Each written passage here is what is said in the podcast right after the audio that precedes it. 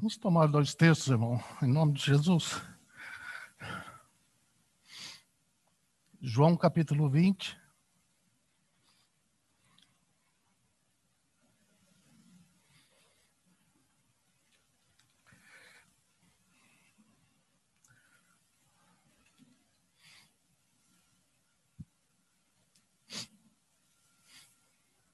Verso 30 e 31 diz assim: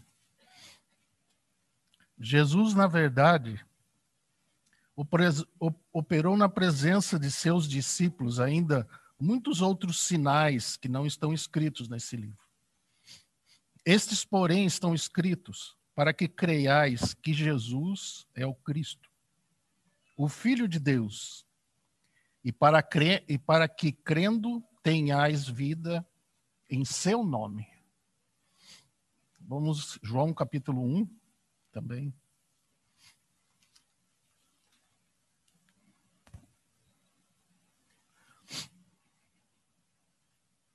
João capítulo 1, o verso 12 diz assim: Mas a todos quantos o receberam, aos que creem no seu nome, deu-lhes o poder de serem feitos filhos de Deus. Então, eu queria ver nessa manhã o que implica esse nome do Senhor, né? O que crê no seu nome? Isso foi escrito para que nós tenhamos vida no seu nome. Talvez para nós ah, o nome ele tem referência só a, para uma identificação, né? Os nossos pais colocaram os nossos nomes, escolheram os nossos nomes, eu creio que na maioria aqui, para uma identificação. Então, nós temos um, uma identidade através desse nome. Mas nas escrituras, irmãos, é diferente. Né?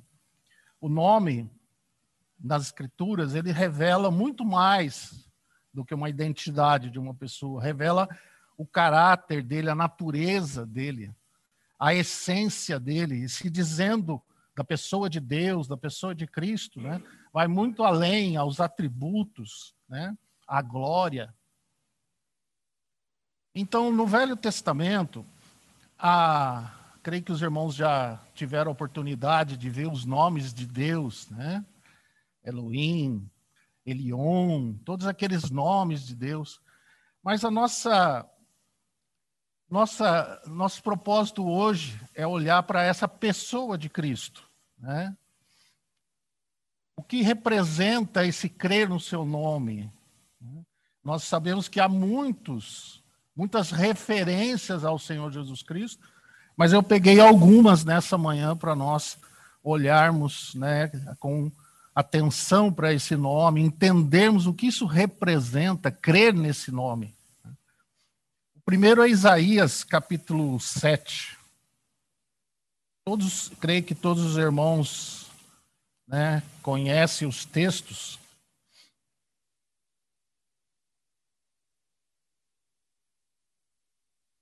mas é, aqui se referindo à promessa né, da vinda do Senhor, no verso 14 ele diz assim: Portanto, o Senhor mesmo vos dará um sinal. Eis que uma virgem conceberá e dará à luz um filho, e será o seu nome Emanuel. Certo? Então, essa é a primeira referência que nós temos do nome do Senhor. Né, se referindo ao Senhor, Emanuel, né? Nós temos que ir para aqui não não dá a tradução, mas vamos para Mateus capítulo 1, porque ali também nós vamos ver o segundo nome do Senhor. Mateus capítulo 1, quando aquele anjo veio anunciar a José o nascimento de Jesus, ele diz assim no verso 18: Ora, o nascimento de Jesus Cristo foi assim: estando Maria, sua mãe, essa é a virgem, certo? De que fala lá, aquele sinal, né? Despojada com José, antes de se ajuntarem, veja o sinal, era uma virgem, certo? Então eles não, não se ajuntaram. Lembra do anúncio a Maria, que ela disse, mas eu não conheço o homem, né? Então, esse é o grande sinal, uma virgem, né, que não teve uma relação com um homem conceber. Então, ela diz assim: a juntare, ela se achou ter concebido do Espírito Santo. E como José, seu esposo, era justo e não a queria infamar, intentou deixá-la secretamente. Né? Porque naquele tempo era um pecado. Mas se o marido anunciasse né, que ela teve uma relação com outra pessoa, ela seria apedrejada. Então ele saiu, desejou sair secretamente. E como José, seu esposo, era justo e não a queria infamar, tentou deixá-la secretamente. Verso 20. E projetando ele isso, eis que em sonho lhe apareceu um anjo do Senhor, dizendo: José, filho de Davi, não temas receber a Maria, tua mulher, pois o que nela se gerou é do Espírito Santo. Ela dará à luz um filho, a quem chamará Jesus, porque ele salvará o seu povo dos seus pecados. Ora, tudo isso aconteceu para que se cumprisse o que fora dito da parte do Senhor pelo profeta, profeta Isaías. Eis que a virgem conceberá e dará à luz um filho, o qual será chamado Emanuel, que traduzido é Deus conosco. Então veja bem, aqui está falando que este filho encarnado, né, essa criança que nasceu no ventre de Maria, é o próprio Deus encarnado.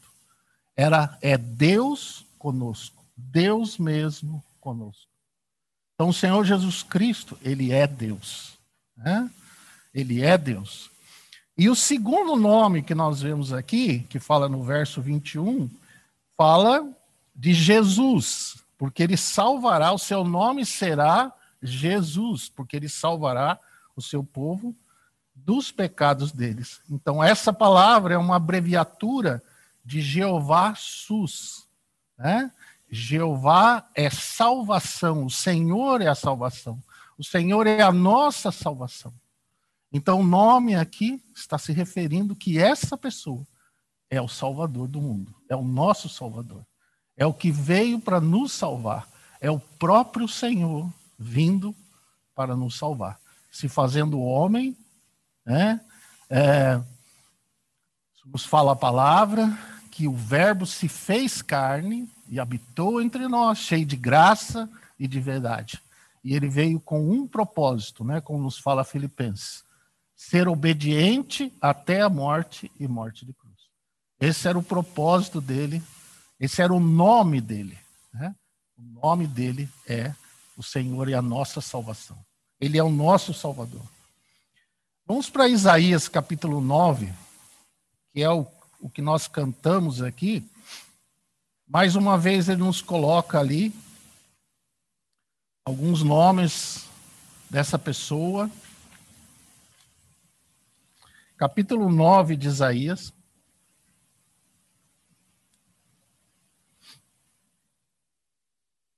Quem é né, esse menino? Ele era um menino, mas quem era aquele menino né, que se tornou um homem? O verso 6 diz assim: Porque um menino nos nasceu, um filho se nos deu, e o governo estará sobre os seus ombros, e o seu nome será Maravilhoso, Conselheiro, Deus Forte, Pai da Eternidade, o Pai Eterno príncipe da paz. Seu nome será.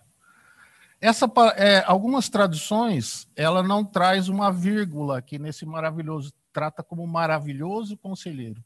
Mas no original hebraico, essa palavra maravilhoso, ele não é um adjetivo, ele é um substantivo. Né? Então, está falando da pessoa do Senhor.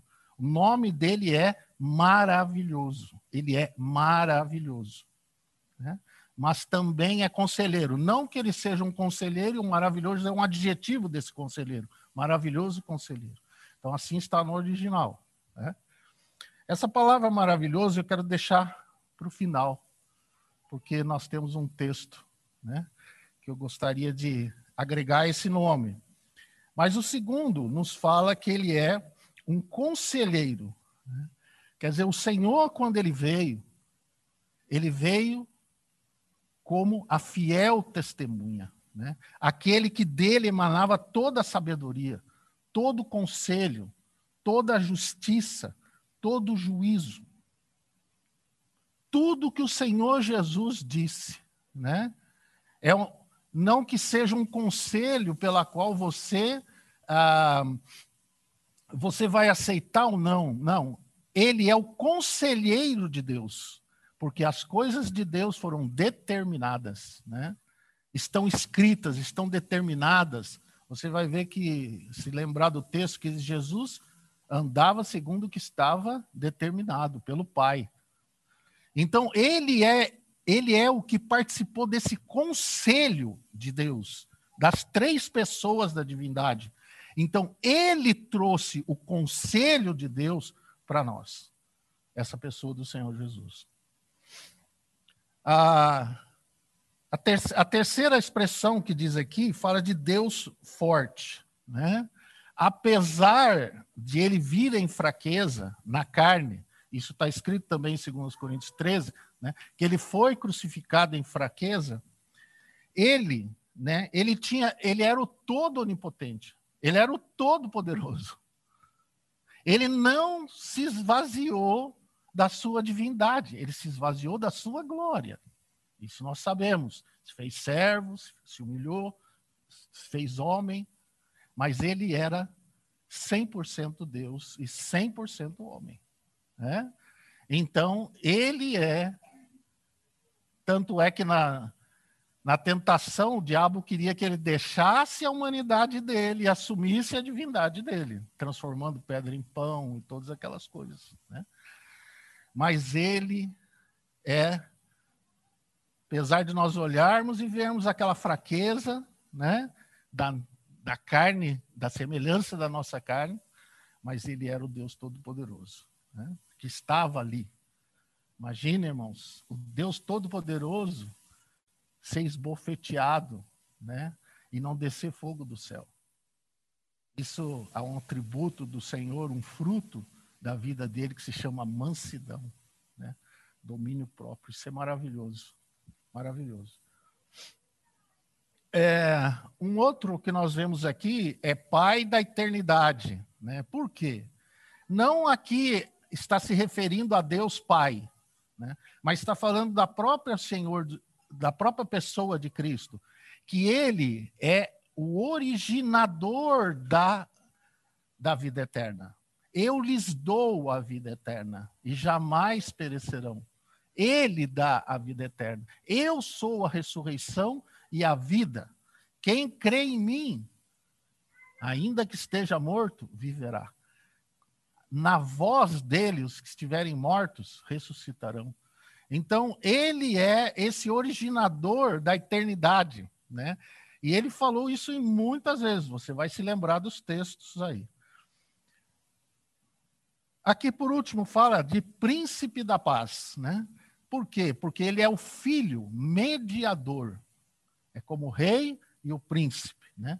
Ele é aquele que veio realmente estabelecer o emissário oficial de Deus, né, para estabelecer essa paz com Deus. Não é uma paz circunstancial. Era, nós éramos inimigos de Deus, estávamos separados de Deus, e quem promoveu essa paz foi o Senhor Jesus. Ele que nos reconciliou com Deus, né, através do seu sacrifício. E ali, ele justificados, pois, pela fé, temos paz com Deus. Né? Deus estava em Cristo reconciliando o mundo consigo mesmo. Então, ele foi esse mediador, esse príncipe, né? esse que esse emissário, esse que foi enviado por Deus para nos trazer a paz com Deus, nos reconciliar com Deus. Né?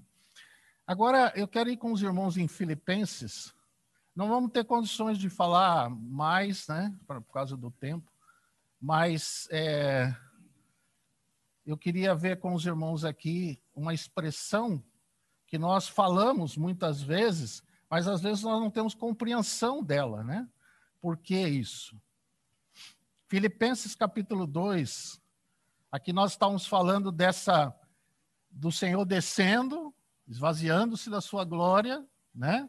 Se fazendo ó, servo, homem, se humilhando, indo até a morte, morte de cruz.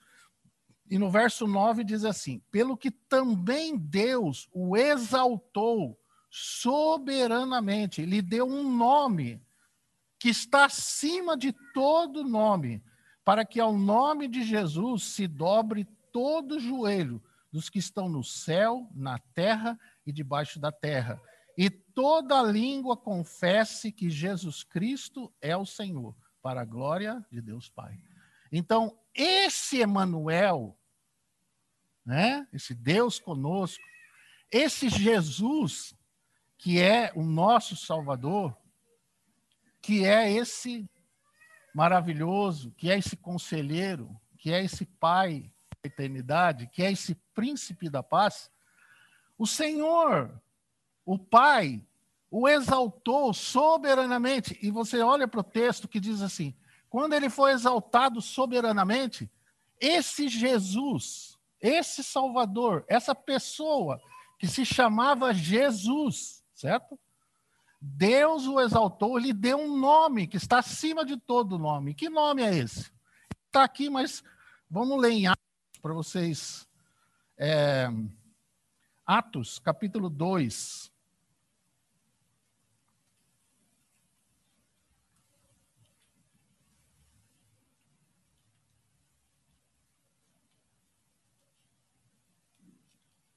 Atos capítulo 2. Vamos ler a partir do verso 32 para poder pegar o contexto aqui. Ora, a este Jesus Deus ressuscitou, do que todos nós somos testemunhas, de sorte que exaltado pela destra de Deus, tá vendo? Exaltado, e tendo do Pai recebido a promessa do Espírito Santo, derramou isto que vós agora vides e ouvis, que era o derramamento do Espírito. O Senhor foi exaltado, glorificado e derramou o Espírito.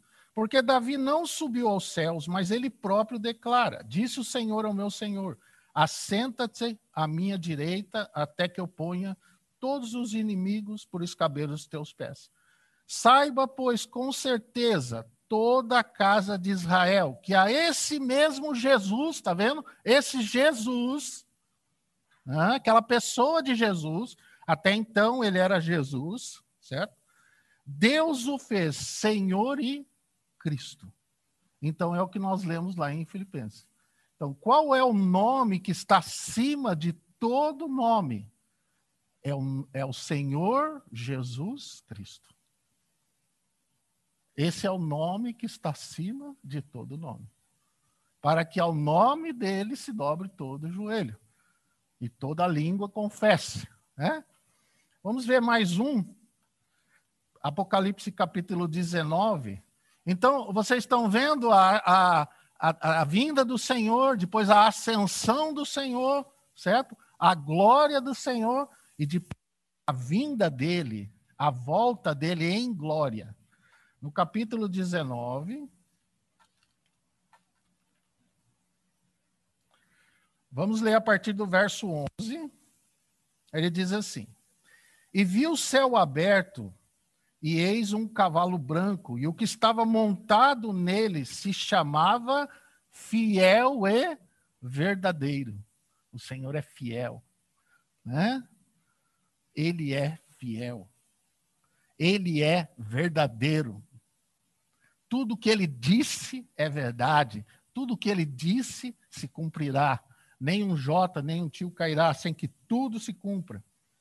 Os seus olhos eram como chamas de fogo. Aqui você vai ver os aspectos da glória do Senhor, né? Que João viu no capítulo 1. Sobre a sua cabeça havia muitos diademas e tinha um nome escrito que ninguém sabia senão ele mesmo. Até então, só ele, mas daí ele vai se revelar. Estava vestido de um manto salpicado de sangue, e o nome pela qual se chama é o Verbo de Deus a palavra de Deus, né? A palavra de Deus encarnada, a palavra de Deus se cumprindo nessa pessoa do Senhor Jesus. Seguiam-nos os exércitos que estão no céu, em cavalos brancos e vestidos de linho fino, branco e puro. Da sua boca saía uma espada afiada para ferir com ela as nações, ele as regerá com vara de ferro, e ele mesmo é o que pisa o lagar do vinho do furor da ira do Deus Todo-Poderoso. No manto sobre a sua coxa tem escrito o nome: Rei dos Reis, Senhor dos Senhores. Rei dos Reis, Senhor dos Senhores. Não há ninguém acima dele. É só o Pai. Agora, só mais um texto. Vamos para Juízes, capítulo 13. Juízes. Aqui, o contexto, não vamos ler, fala do anúncio do nascimento de Sansão aos seus pais. Né? Quando, ah, quando o anjo veio anunciar Manuel o, o, o nascimento de Sansão. Né?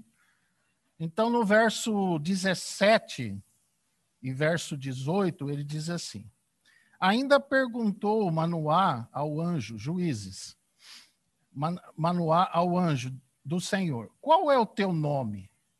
Para que quando se cumprir a tua palavra, te honremos. Ao que o anjo do Senhor lhe respondeu: Por que perguntas pelo meu nome, visto que é maravilhoso?